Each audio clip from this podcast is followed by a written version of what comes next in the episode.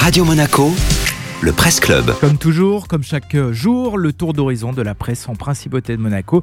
Dans les Alpes-Maritimes et le Var, la sélection est signée Nathalie Michet. Alors Nathalie, c'est un enjeu très important en principauté, le traitement des déchets. Il en est question dans le dernier numéro de Monaco Hebdo. Usine de traitement des déchets, les élus mettent la pression. L'hebdomadaire consacre une double page au projet de construction d'un nouveau centre de traitement et de valorisation des déchets qui, explique-t-il, est au point mort. Prévu pour remplacer la actuelle usine d'incinération de Fontvieille qui arrivera en fin de vie en 2026. Le projet n'a toujours pas été attribué. L'appel d'offres de 2019 n'a pas permis de trouver le bon candidat. Résultat, un statu quo qui inquiète de plus en plus les conseillers nationaux selon Monaco Hebdo. Dans les pages du magazine, l'élu de l'Union monégasque, Jean-Louis Grinda, appelle à accélérer le mouvement. Pour lui, la solution serait de traiter les déchets monégasques ailleurs, en dehors de la principauté.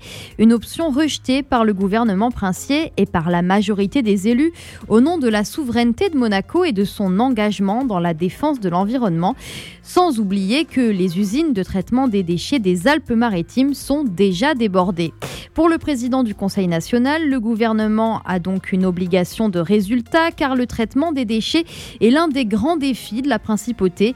Avoir une usine moderne et si possible qui évite l'incinération, exhorte Stéphane Valéry.